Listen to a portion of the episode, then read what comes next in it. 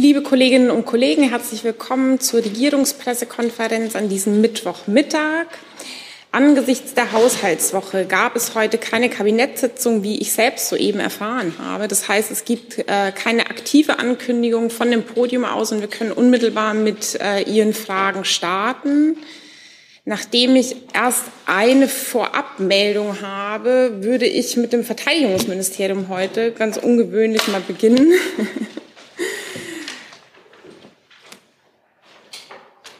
Und dann hat die erste Frage der Kollege Broos da vorne. Warte ich kurz, bis der Kollege ja. sitzt. ja, es geht äh, um den Einsatz in Mali. Ähm, und zwar äh, wurde die Operation da ja wieder aufgenommen. Aber die Frage ist, äh, steht der Einsatz äh, auch wegen der Anwesenheit russischer Kräfte dennoch in Frage? Ja, zunächst einmal ist es so, wie Sie sagen, ähm, wir können wieder alle Aufgaben erfüllen. Auch die bodengebundene Aufklärungsoperation ähm, konnte wieder aufgenommen werden. Ähm, und es ist zusätzlich ein Infanteriezug in der Flughafensicherung in Gao einsatzbereit. Und damit stehen die zuvor gebundenen Aufklärungskräfte wieder zur Verfügung. Mit Blick auf die, das weitere Vorgehen in Mali wissen Sie, dass die Lage anspruchsvoll ist und dass es äh, vielfältige nationale und internationale Konsultationen gibt. Was wir tun werden, werden wir in Abstimmung mit Partnern machen, den internationalen Partnern vor Ort und auch in Abstimmung des Parlaments. Ähm, davon wird abhängig sein, wie wir ähm, unser Engagement in, in Mali fortsetzen. Und welche Rolle spielen russische Kräfte bei diesen Entscheidungen?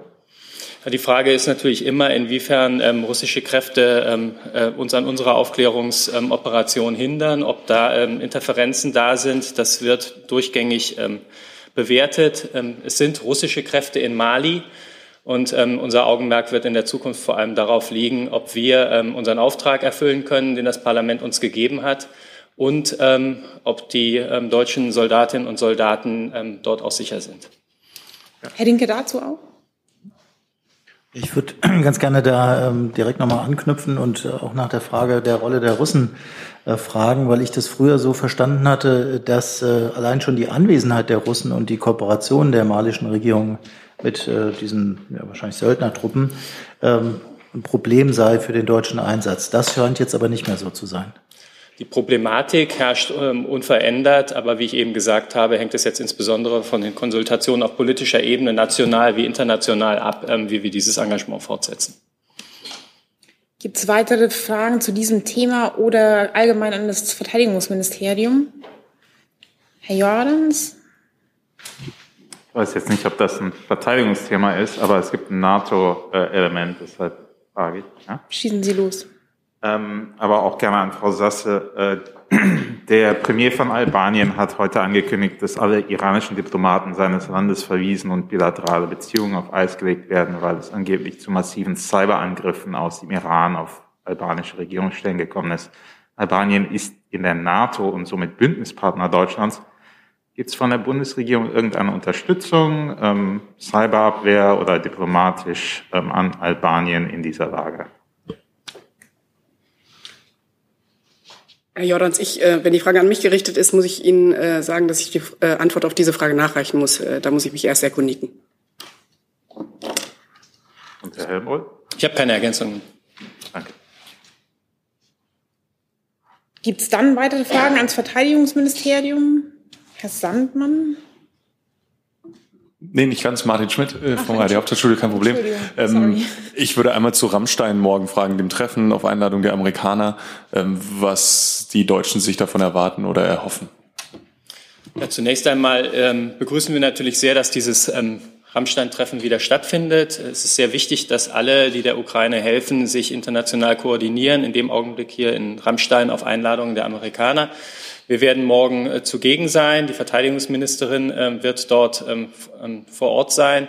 Ähm, also ab morgen ungefähr 10 Uhr. Es wird weiterhin ähm, Pressekontakte geben. Ich kann natürlich den Gesprächen in Rammstein morgen nicht vorgreifen.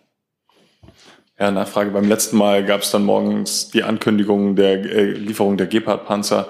Äh, Gibt es da was Ähnliches zu erwarten, dass man nochmal geguckt hat, was man gezielt jetzt für dieses Treffen vielleicht äh, doch noch findet in den eigenen Beständen oder über die Industrie? wie eben gesagt, ich kann dem Treffen nicht vorgreifen, aber es wird morgen Pressekontakte geben. Hi, hier ist Tyler, ich filme das Ganze. Hier ist Thilo, ich äh, stelle dir die Fragen. Hier ist Hans, ich achte aufs Protokoll und stelle fest, wir sind unter drei. Heimliche Info nur für euch. Gar nicht so heimlich, kann man in den Infos lesen, wie man uns unterstützen kann. Nämlich per PayPal oder Überweisung. Weiter geht's. Weitere Fragen an dieses Ressort? Das sehe ich nicht. Dann bin ich bei Herrn Jessen. Ja, ich hätte eine Frage zum Thema äh, Atomkraftwerke Laufzeiten. Dazu hätte ich auch gerne das BMUV. Dann wechseln wir einmal. Die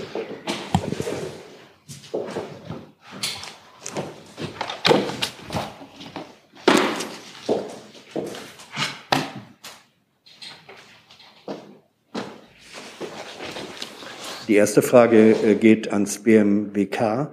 Ähm, Im Stresstest war ja das Versetzen von zwei AKW in die Notfallreserve damit begründet worden, dass man nicht ausschließen könne, dass es zu stundenweisen Ausfällen in der Stromversorgung kommt im nächsten äh, Winter. Ähm, nun ist aber deutlich, dass das Wiederhochfahren von in Reserve gegangenen AKW nicht in Stunden und nicht in Tagen, sondern eher in Wochen, ähm, Wochen benötigen würde. Ähm, wie passt das zusammen? Wie soll man bei Notlagen, die sich innerhalb von Stunden ergeben, reagieren können mit äh, einer Stromerzeugungstechnologie, die zum Hochfahren Wochen braucht? Ja, vielen Dank. Ähm, Sie sprechen das Problem des sogenannten Redispatch an. Redispatch ist eine Regulierungsmaßnahme, die dafür sorgt, dass in einer Region, in der zurzeit gerade momentan, wie Sie richtig sagen, Strom fehlt, dass dort ein Kraftwerk angeworfen wird und in dieser Region Strom bereitstellt. Das ist, das ist Redispatch. Aber man muss unterscheiden zwischen langfristigem und kurzfristigem Redispatch. Denn solche Redispatch-Anforderungen sind auch längerfristig planbar. Es ist unter gewissen Wetter- und wirtschaftlichen Bedingungen vorhersehbar, ob in einer Region nicht genügend Strom hergestellt wird. Und für diesen längerfristigen Redispatch können diese Kernkraftwerke durchaus von Nutzen sein unter extremen Lagen. Wenn alle anderen Optionen ausgefallen sind, dann können die für diesen längerfristigen Redispatch reaktiviert werden aus der Kaltreserve. Für den kurzfristigen, der innerhalb von Minuten Strom bereitstellt, sind sie in der Tat nicht geeignet. Meine zweite Frage in dem äh, Kontext geht ans BMUV als für die Atomaufsicht äh, zuständiges Ministerium. Das, was jetzt beschlossen äh, wurde, ist das eigentlich für Sie als äh, Aufsichtsinstitution auf Bundesebene handhabbar? Geht das mit den äh, vorhandenen Instrumentarium des Atomgesetzes oder muss unter dem, was sich jetzt als Option abzeichnet, daran etwas geändert werden, damit Sie Ihre Aufsichtsfunktion wahrnehmen können? Zunächst einmal, was uns wichtig ist, es bleibt beim Atomausstieg Ende des Jahres. Dass zwei AKWs in die Notfallreserve gehen, ist verantwortungsvolle Energiepolitik. Und wir werden dafür sorgen und Sorge tragen, denn wir sind dafür verantwortlich, dass dieser Betrieb sicher erfolgt. Dazu sind wir jetzt schon mit den Länderaufsichtsbehörden, die wiederum mit den Betreibern äh, im Gespräch sind, im Austausch. Ähm, und was formal erfolgen muss. Ähm, wir gehen davon aus, dass das Atomgesetz auf alle Fälle geändert werden muss, was auch einer Bundestagszustimmung erfordert. Und ähm, gegebenenfalls davon ist, glaube ich, auch auszugehen, muss im Energierecht etwas geändert werden, vielleicht auch im Energiesicherungsgesetz.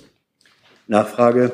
Ähm, können Sie sagen, ob die Änderungen, von denen Sie jetzt als Notwendigkeit äh, sprechen, es auch zulassen würden, dass über den äh, Zeitraum äh, April hinaus aus der Notfallreserve dann doch ein weiterer, wenn sich die Verhältnisse weiter dramatisieren, ein weiterer Betrieb äh, ermöglicht wäre?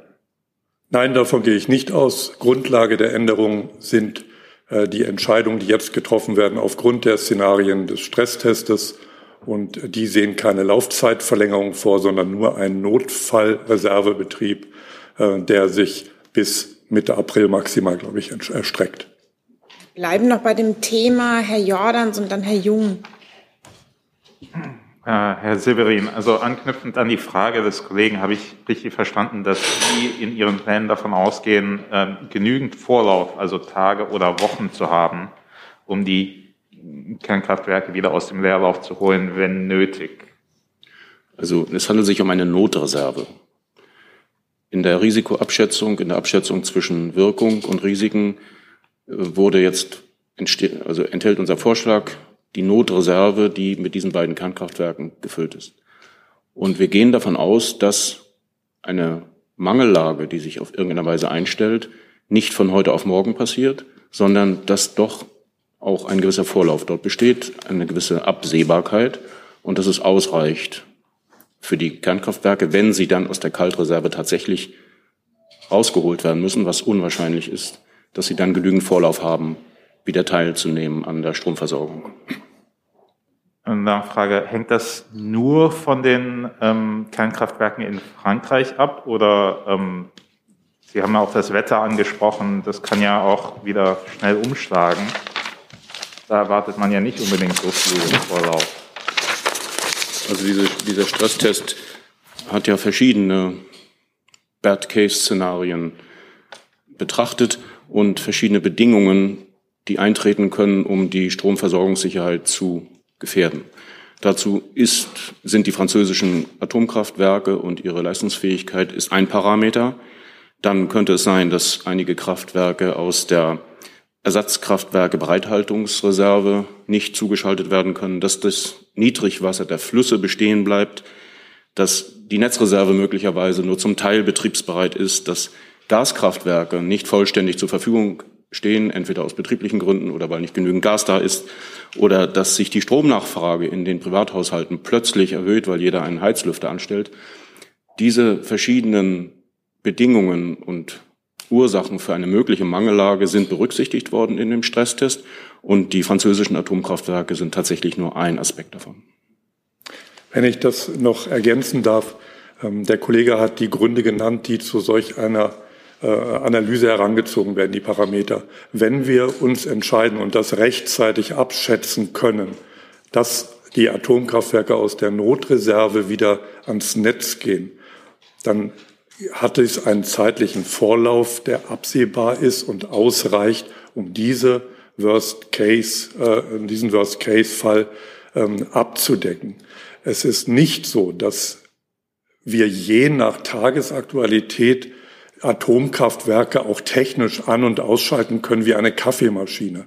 Das heißt, wir gehen auch davon aus, dass wenn der Betrieb in einem Worst-Case-Szenario wieder ans Netz geht, dass wir ihn dann nicht, wenn sich das Rheinwasser wieder etwas normalisiert, wieder abschalten und dann im nächsten Szenario wieder anschalten. Das ist technisch tatsächlich absurd, weil wir dafür jeweils mehrere Tage brauchen. Das heißt, wir gehen heute davon aus, im schlimmsten Fall, im Worst-Case-Szenario, dass wenn die Atomkraftwerke oder eines davon wieder ans Netz gehen, im Januar zum Beispiel, dass sie dann auch durchlaufen bis zum Ende. Wir bleiben noch bei dem Thema Herr Jung und dann Herr Rinke.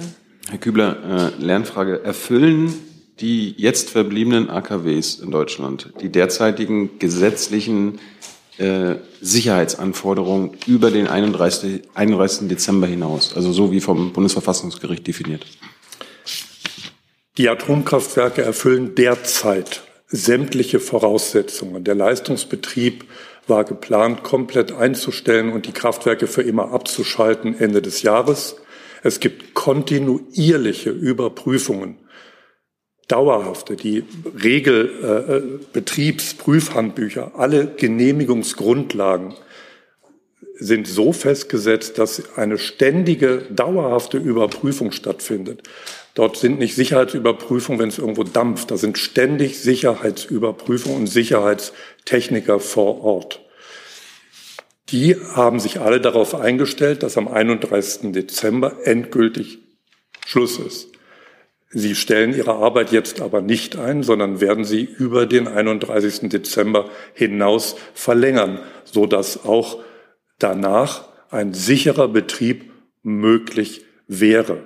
Das haben auch alle Kraftwerksbetreiber bereits bestätigt. In den Medien ist äh, der Satz äh, zu lesen häufig, wir sorgen für die Atomkraftsicherheit. Was am 31. Dezember sicher ist, wird auch am 1. Januar sicher laufen.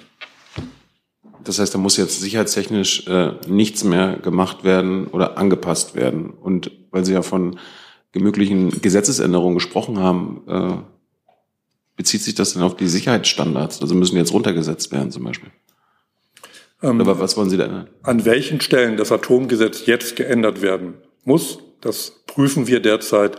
Die Entscheidung ist vorgestern gefallen, dass wir in die Notreserve gehen wollen. Äh, und ähm, die Details werden jetzt geprüft, wie gesagt, auch ob noch weitere Gesetze geändert werden müssen. Und äh, die Genehmigungen werden, äh, die, die Sicherheitsstandards werden selbstverständlich nicht herabgesetzt. Sie laufen weiter. Sämtliche Sicherheitsüberprüfungen, sämtliche Grundlagen für die ursprüngliche Betriebsgenehmigung, die klar festlegen, welche kontinuierlichen Sicherheitsüberprüfungen laufen müssen, laufen dann auch über den 31. Dezember weiter, sodass es keine Lücke oder keine Änderung um Mitternacht am 31. Dezember gibt, dass es irgendeine Sicherheitslage gibt, die nicht der vom Vortag entspricht. Herr Rinke. Ja, Kübler, auch nochmal eine Nachfrage. Wenn Sie das jetzt prüfen, an welchen Stellen das Atomgesetz geändert werden muss, äh, warum steht dann, dann jetzt schon fest, dass das überhaupt nötig ist? Also ist das quasi eine Grundsatzentscheidung? Das haben die ersten Prüfungen, die wir sofort gemacht haben, ergeben, dass es geändert werden muss. Und diese Prüfung hat auch ergeben, dass wahrscheinlich auch das Energierecht angefasst werden muss. Mhm. Und dann eine kurze Nachfrage entweder an Sie oder an Severin. Nochmal mit der, der Verfügbarkeit, weil doch in dem Stresstest auch äh, von stundenweise ähm, stundenweisen Problemen im Netz äh, die Rede ist. Äh, deswegen verstehe ich immer noch nicht ganz, wie man denn eine Entscheidung treffen kann, um dann auf diese stundenweise eintretende äh, Mangellage äh, vorbereitet zu sein. Denn also ich verstehe denn nicht, warum man ein paar Tage Vorlauf haben kann, wenn man noch gar nicht wissen kann, in welchen Stunden dann der Mangel auftritt. Genau dieses, wofür jetzt die Atomkraftwerke äh, einspringen, eine Grundlast darzustellen, wenn es zum Beispiel eine Dunkelflaute gibt. Ähm, die wird es in dem Notfallszenario so als Grundlage für ein Anknipsen, was nicht möglich ist, nicht geben. Es geht hier um ein anderes Szenario. Aber das Wirtschaftsministerium kann hier vielleicht ergänzen.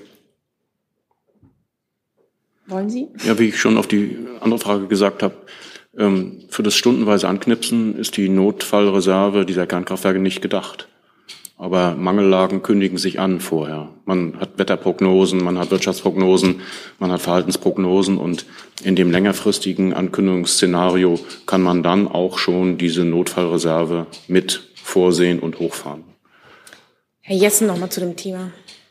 Herr Kübler, wenn Sie sagen, ähm, ein AKW, das am 31.12. sicher betrieben werden kann, kann das wohl auch am 1. Januar in der Logik dann könnte aber ein AKW, das am 15. April noch sicher betrieben werden kann, doch vielleicht auch am 16. April oder am 1. Mai weiterhin sicher betrieben werden. Das wäre dann das Spräche von der Logik hier für eine Laufzeitverlängerung tatsächlich. Da haben Sie völlig recht. Sicher bleiben sie dann auch noch. Dann sind bloß die Brennstäbe aufgebraucht. Und wir werden keine neuen Brennstäbe anfordern, beziehungsweise die Betreiber werden keine neuen Brennstäbe ankaufen, um diese Verlängerung herbeizuführen. Herr Jordans dazu nochmal? Ja, äh, Herr Kübler, weil Sie die Brennstäbe ansprechen und ähm, Herr Severin, äh, welche Rolle hat denn ähm, äh, die Brennstäbe Stäbe-Reserve, die in den jeweiligen AKWs vorhanden ist, ähm, gespielt bei der Entscheidung, welche anbleiben und welche nicht. In ISA gibt es ja erstaunlicherweise wohl ähm, eine große Restmenge, äh, in Emsland viel weniger. War das ausschlaggebend für die Entscheidung? Emsland hat eine andere Stellung in der Atomkraftwerkelandschaft als die anderen beiden. Es ist ja so, dass die ihre Bedeutung im Redispatch haben. Und im Süden kann es zu, so sagt der Stresstest, zu momentanen oder auch längerfristig sichtbaren Notwendigkeiten geben, dass Redispatch dort zur Verfügung gestellt werden muss. Und diese beiden Kernkraftwerke, die dort im Süden stehen, sollen das kompensieren und im Redispatch dort eingesetzt werden, wenn es tatsächlich erforderlich ist. Im Norden ist es so, dass im Winter viel Wind weht, nicht die Sonne so sehr scheint, aber viel Wind weht. Außerdem gibt es Ölkraftwerke und wenn dort Redispatch oder auf andere Weise eine Mangellage entsteht, dann gibt es andere Möglichkeiten, die zu beheben als im Süden. Deshalb ist Emsland hat eine andere Stellung in dieser gesamten Nottrachtung als die anderen beiden Kraftwerke. Also die Brennstäbe waren kein Faktor da? Nein, die Brennstäbe nicht. Herr Schmidt, war das eine Meldung oder ein Gruß? Okay, dann Herr Jung. Nochmal eine Lernfrage, Kübler. Steht denn, äh, stehen denn ausreichend Fachkräfte für die jetzt Reserve oder whatever you call it zur Verfügung? Dafür sind in der Tat die Betreiber verantwortlich, da die Betreiber signalisiert haben, jetzt schon, dass ein Weiterbetrieb in der Notfallreserve möglich ist, gehe ich davon aus, dass dann auch das entsprechende qualifizierte Personal und auch das Sicherheitspersonal für die regelmäßige Überprüfung zur Verfügung steht. Und eine Lernfrage zu den Brennstäben. Sie wollen keine mehr bestellen, aber man könnte jetzt nur welche rechtzeitig bestellen. Sehr hypothetisch kann irgendjemand Brennstäbe bestellen, der sie benötigt, aber der Bund wird eine Laufzeitverlängerung, wird einer Laufzeitverlängerung nicht zustimmen. Die laufen maximal bis Mitte April und insofern äh, wird es hier keinen Ankauf geben. Dann habe ich mit vermutlich weiteren Themen Herrn Rinke und Herrn Jung noch mal auf der Liste. Herr Rinke, ich bin zuerst bei Ihnen. Ja, auch zum Thema Energie äh, geht an das Wirtschaftsministerium. Es gibt Berichte, dass die AdBlue-Produktion äh, in Deutschland äh, echte Probleme läuft äh, wegen des Gasmangels und der hohen Preise, so dass äh, Produktion teilweise eingestellt wird. Das hätte ja dann Auswirkungen auch auf den Lkw-Verkehr, aber auch überhaupt auf äh, Dieselautos, die das ja brauchen. Ich hätte ganz gerne gewusst, wie besorgt Sie sind über die Lage und ob äh, die Bundesregierung irgendwie plant oder es für notwendig erachtet, da einzuschreiten. AdBlue ist diese Harnstoff, dieser Harnstoffzusatz, der die Funktionsfähigkeit der Dieselkatalysatoren mhm. herstellt. Ne? Ja. Ähm, die Bundesregierung hat diese Besorgnisse im Wesentlichen vom Speditionsverband zur Kenntnis genommen. Und wir beobachten die Lage schon seit längerem genau, weil natürlich diese AdBlue-Produktion sehr energieintensiv ist und auch sehr gasintensiv ist. Es handelt sich ja um ein Stickstoffprodukt und Stickstoffprodukte, dort wird das Erdgas stofflich eingesetzt, nicht nur energetisch. Und dieser Industriezweig steht, wie auch die anderen Industriezweige, die sehr auf Gas angewiesen sind, unter ständiger Beobachtung. Eine echte Mangellage konnten wir noch nicht feststellen, aber wir sind sozusagen darauf gefasst und werden dann Maßnahmen treffen, die diesen wichtigen Stoff sozusagen weiter zur Verfügung halten. Darf ich kurz nachfragen, was könnten das für Maßnahmen sein? Es muss ja produziert werden oder planen Sie dann den Import? Äh, was könnte eine Bundesregierung überhaupt tun? Also es gibt eine inländische Produktion. Ein Werk, weiß ich, Pisteritz, die stellen sowas her. Und denen stehen natürlich die Liquiditätsprogramme der Bundesregierung zur Verfügung. Und die werden auch dann, wenn es nötig ist, abgefragt. Und es geht ja vor allem, wenn man auf hohe Gaspreise reagieren muss, um momentane Liquidität. Und deswegen, diese Programme werden ja jetzt, wie beschlossen worden ist, auch ausgeweitet, werden spezifiziert, werden fokussiert und im Rahmen dessen werden auch die Betriebe, die AdBlue herstellen, davon profitieren können. Nochmal dazu? Da, darf ich nochmal nachfragen? Der, der, Hersteller, also Pisteritz äh, SKW, sagt ja gerade, dass er wegen der hohen Preise jetzt schon seit zwei Wochen nicht mehr produziert.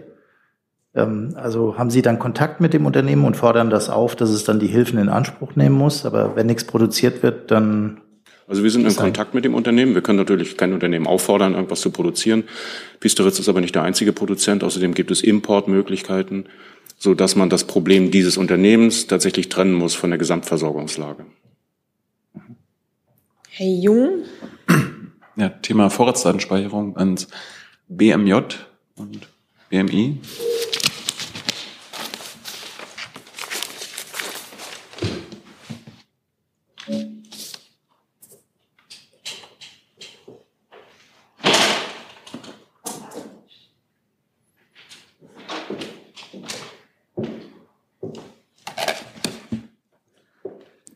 Vom BMJ interessieren, wie Sie den Vorstoß der Innenministerin bewerten, ähm, nun doch wieder eine Vorratsdatenspeicherung einzuführen. Ähm, ist das grundgesetzlich überhaupt möglich, also verfassungsmäßig? Und ähm, sehen Sie da irgendeine Chance, dass das überhaupt nicht anlasslos geschehen kann, so wie vom Gesetzgeber vorgeschrieben? Ja, vielen Dank für die Frage. Da hat sich der Bundesjustizminister ja auch schon ähm, eingehend zu geäußert.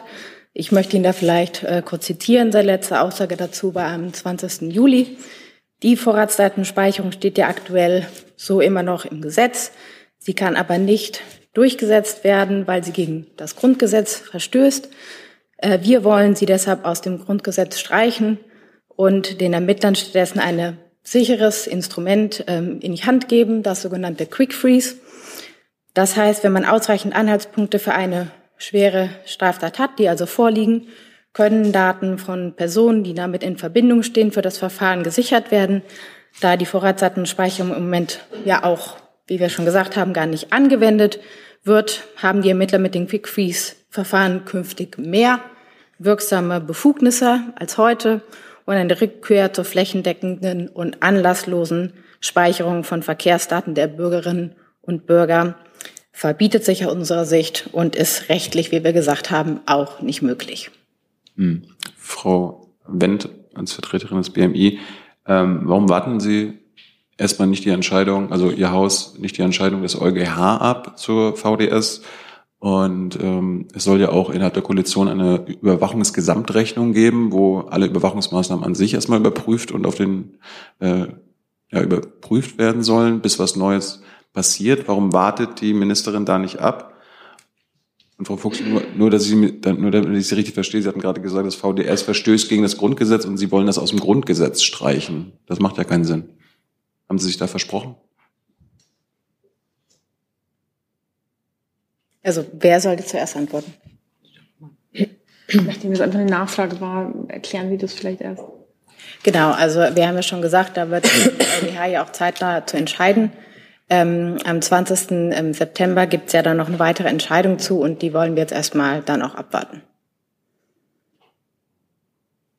Also ich habe das Zitat wiedergegeben und das möchte ich jetzt gerne auch so, so stehen lassen.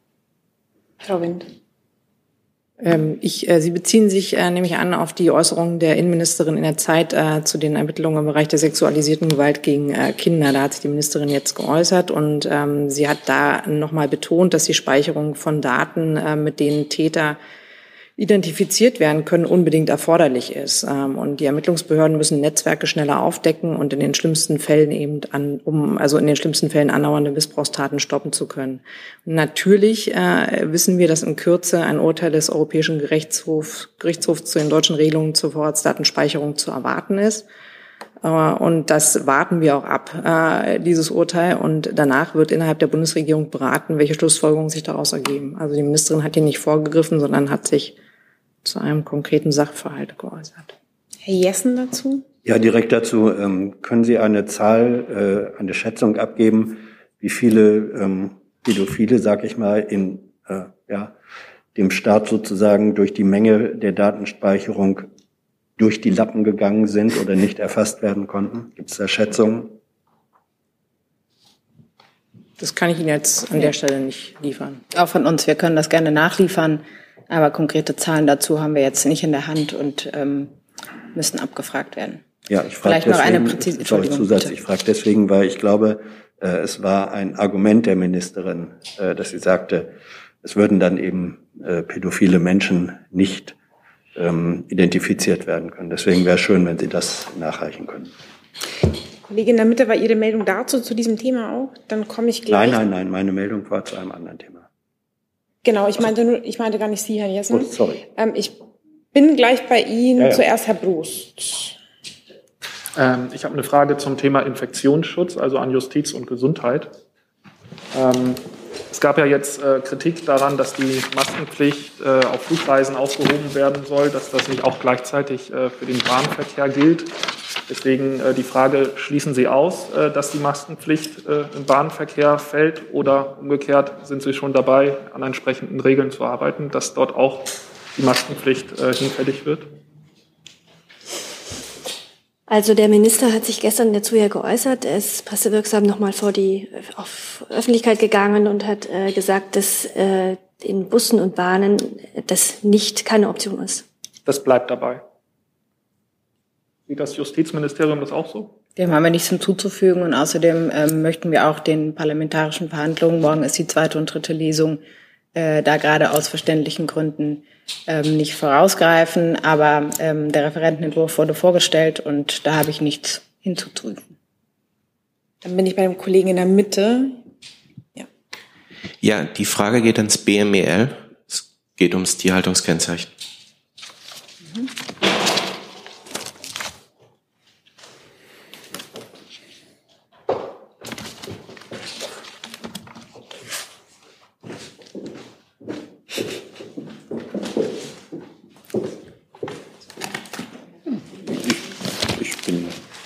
Ähnlich interessiert wie Sie.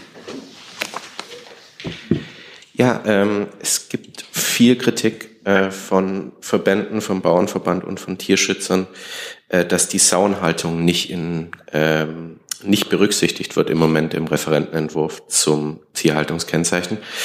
Und ich wollte fragen, ob ob es Pläne gibt, dass danach geschärft wird.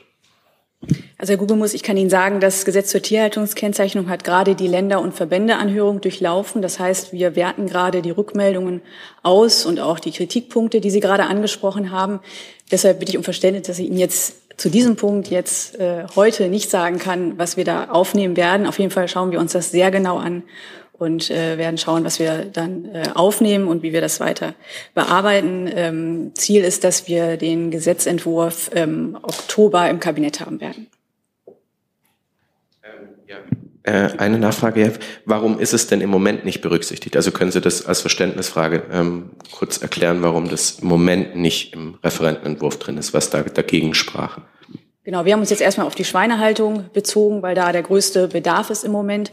Und äh, deshalb sind wir so vorgegangen, auch was denn die Notifizierung betrifft, dass wir eben möglichst schnell hier die ersten Schritte machen können. Und natürlich wird das dann noch ausgeweitet werden, auch was die äh, Gastronomie, Gastronomie betrifft, was verarbeitetes Fleisch betrifft. Und im Moment betrifft es eben frisches Schweinefleisch. Herr Jung? Äh, nur eine Lernfrage, gehört zur Schweinehaltung nicht auch die Haltung von Sauen und Ferkel? Wir beziehen uns jetzt erstmal auf die Schweinehaltung und werden dann sehen, wie wir weiter vorgehen. Gehören zur Schweinehaltung nicht Sauen und Ferkel? Wir das sind ja Schweine. Das, wir haben das aufgeteilt in die Schweinehaltung und werden dann weiter sehen, wie wir weiter vorgehen. Gibt es weitere Fragen, ganz generell? Das, Herr Jessen. Ja, das war die Wortmeldung von vorhin.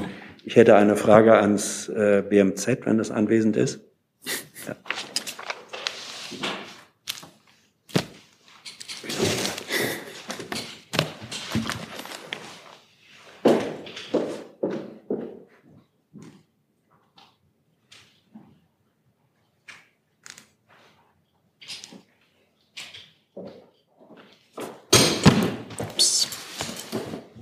Thema ist Flutkatastrophe in Pakistan. Ich glaube, in der vergangenen Woche hatten wir bereits mit dem Auswärtigen Amt äh, darüber gesprochen, welche Auswirkungen diese Katastrophe auf die Rückführung der Ortskräfte hat. Heute in der Generaldebatte des Bundestages äh, wurde betont, ähm, dass auch generell eine Hilfe für Flutopfer von, der, äh, von Deutschland zu leisten sei. Da ist traditionell das BMZ und seine Durchführungsorganisationen gefragt. War das jetzt ein reines Lippenbekenntnis heute oder können Sie äh, sagen, in welcher Weise das BMZ äh, jetzt schon Hilfe leistet oder äh, Hilfe leisten wird? Ja, also die Flutkatastrophe in Pakistan ähm, ist für uns nochmal ein deutliches Zeichen, ähm, wie wichtig es ist, ähm, sich an die Folgen des Klimawandels äh, anzupassen und vor ähm, Klimaschäden zu schützen. Insbesondere auch da jetzt Solidarität und praktische Unterstützung zu zeigen für die ärmsten Länder und Menschen, ähm, die diese Katastrophen treffen, wie jetzt in Pakistan. Ähm, die Ministerin wird tatsächlich heute Nachmittag genau zu diesem Thema äh, mit ihrer pakistanischen Kollegin, der Klimaministerin äh, Sherry Rehman, ähm, in einer virtuellen Schalte besprechen, welche unmittelbare Unterstützung von unserer Seite geleistet werden kann, aber auch, wie wir langfristig ähm, unsere Kooperation insbesondere im Bereich Klimaanpassung äh, verstärken können. Ähm, Klimaanpassung ist bereits ein ähm, Fokus unserer, bilateralen Zusammenarbeit mit Pakistan. Und bereits im Februar äh, hat Staatssekretär Flassbart für Deutschland hierzu mit Pakistan eine Vereinbarung zur Erarbeitung einer nationalen Anpassungsplanung ähm, unterzeichnet.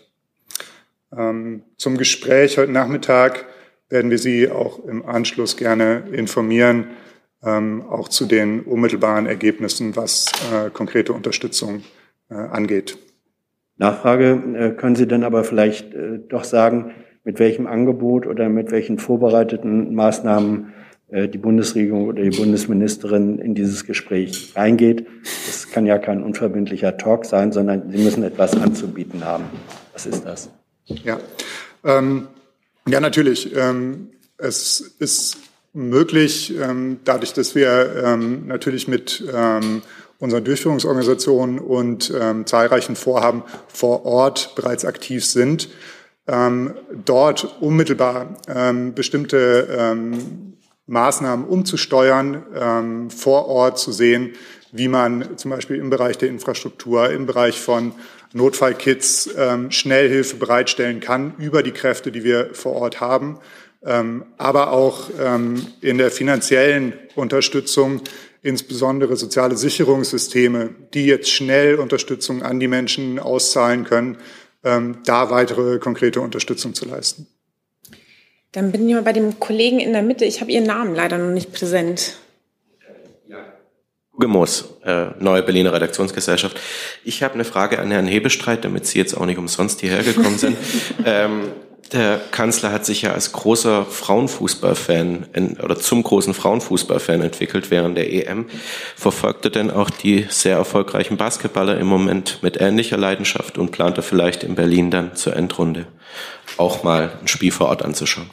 Ich darf Sie insoweit ergänzen, dass der Bundeskanzler bereits vor der sehr erfolgreichen Europameisterschaft der Frauen nicht nur ein großer Frauenfußballfan gewesen ist, sondern auch Fußballspiele der Frauen insbesondere auch in Potsdam besucht hat. Insofern ist das keine ganz neue Entwicklung. Und Sie werden auch eng die sozialen Medien verfolgt haben, dass er auch den deutschen Basketballern zu ihrem ersten Sieg vergangen, ich glaube am Freitag, gratuliert hat. Er verfolgt das auch. Allerdings hatte er am Wochenende vergleichsweise wenig Zeit, den Basketballdingen zu äh, folgen. Und auch im Augenblick ist der Kalender voll. Und ansonsten muss man sich immer wieder, wie sagen wir das immer so schön, Freitag äh, wird immer entschieden, äh, verkünden wir hier die öffentlichen Termine des Kanzlers für die kommende Woche. Ähm, ehrlich gesagt äh, bin ich, obwohl ich großer Basketballfan gewesen bin, im Augenblick auch nicht ajour, wie die weiteren, wie der weitere äh, Turnierverlauf ist, aber ich nehme das als Anregung mit, vielleicht auch dadurch in die äh, schöne Gelegenheit zu kommen, mir ein Finalspiel mit deutscher Beteiligung anzuschauen. Dann bin ich bei Herrn Jordans. Ja, ich habe auch eine Frage an Herrn Hebestreit. Und zwar hat der Bundeskanzler in seinen Glückwünschen an die neue britische Premierministerin vorgestern äh, gesagt, er hofft, dass Deutschland und Großbritannien weiterhin, Zitat, weiterhin eng kooperieren können. Ähm, nun ist Liz Truss ja in ihrer vorherigen Rolle als Außenministerin vor allem dadurch aufgefallen, dass sie bereit war, bestehende Vereinbarungen mit der EU äh, zu Nordirland über Bord zu werfen. Erhoffen Sie sich von Frau Truss in ihrer neuen Position da eine engere Kooperation beziehungsweise eine Kehrtwende zu ihrer vorherigen Position?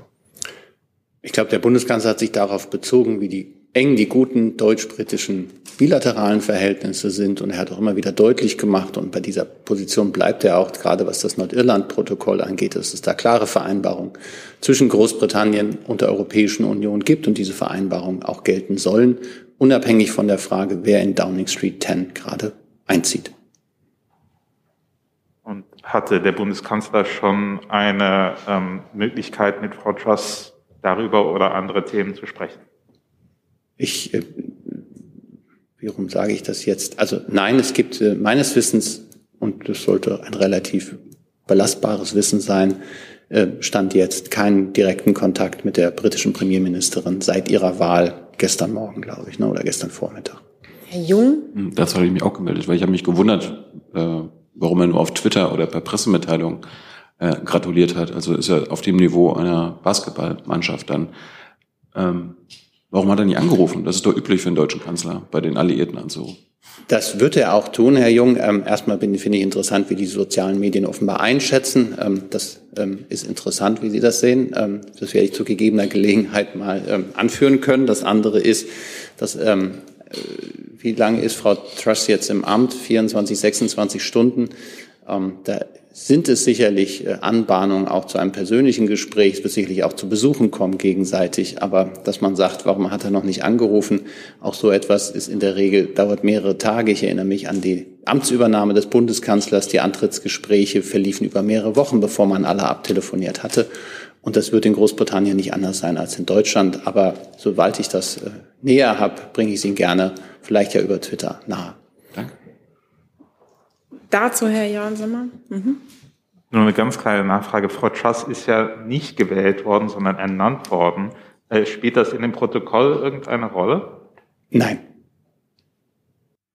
Hey Leute, kurzer Hinweis. Wir stellen ja alles, was wir produzieren, kostenlos ins Netz. Ohne Kommerz. Wir können das nur, weil ihr unsere finanziellen Supporter seid. Das funktioniert seit Jahren und so soll es bleiben. Jeder Euro zählt, per Überweisung oder PayPal. Schaut einfach in die Podcast-Beschreibung und jetzt geht's weiter. Dann habe ich Sie noch auf der Liste, Herr Jessen. Ja. Ja, ähm, die Frage geht vielleicht ans BMZ. Äh, ich hoffe jedenfalls, ähm, Wladimir Putin hat angekündigt, dass er das Getreideabkommen zwischen Russland, der Türkei und den Vereinten Nationen kündigen bzw. überarbeiten will, weil äh, die Entwicklungsländer betrogen würden. Die Ukraine-Getreideexporte würden größtenteils in die EU gehen und nicht in die Entwicklungsländer. Ähm, können Sie dazu etwas sagen? Entspricht das dem deutschen äh, Kenntnisstand oder können Sie gegebenenfalls eine eigene äh, Einschätzung dieser Aussage und Behauptung nachreichen? Ja, also vor, ähm, vorab ähm, die, die jetzt wieder möglichen ähm, vereinzelten Ausfuhren von Getreide ähm, in die von der Ernährungskrise besonders betroffenen Gebiete wie Jemen, ähm, wie das Horn von Afrika, sind aus unserer Sicht bedeutend. Ähm, aber es kann nur ein Teil der Lösung sein. Ne? Es ist wichtig, weiter an, an Ausweichrouten zu arbeiten und vor allem vor Ort die Lage mittel- und langfristig zu stabilisieren. Ähm, soweit mir bekannt, ähm, sind Ausfuhren in die EU nur im Rahmen der Ausweichrouten ähm, durchgeführt, weil entsprechend über europäische ähm, Transportwege ähm, das Getreide dann auch entsprechend in weitere Drittländer transportiert wird. Vielleicht können die Kolleginnen vom BMEL da weiter ausführen. Ähm, aber uns ist nicht bekannt, dass in großem Maß ukrainisches Getreide in die EU ähm, exportiert wird, wenn dann eben über diese Ausweichrouten. Ja, ähm, wenn ergänzt werden kann, sehr gerne. Äh, Putin argumentiert damit, dass er sagt, von, 27, von 87 Getreideschiffen seien nur zwei nach Afrika gefahren. Ähm, das ist natürlich, wenn man nur diese Zahlen nimmt, wäre das nicht zielführend. Aber vielleicht können Sie das nachliefern äh, oder das BMEL, ähm, wie es sich tatsächlich mit dem Endzielen der Getreideexporte aus der Ukraine verhält. Guck mal in Richtung BMEL. Haben Sie eine Ergänzung dazu? Okay, es ist eine Nachlieferung.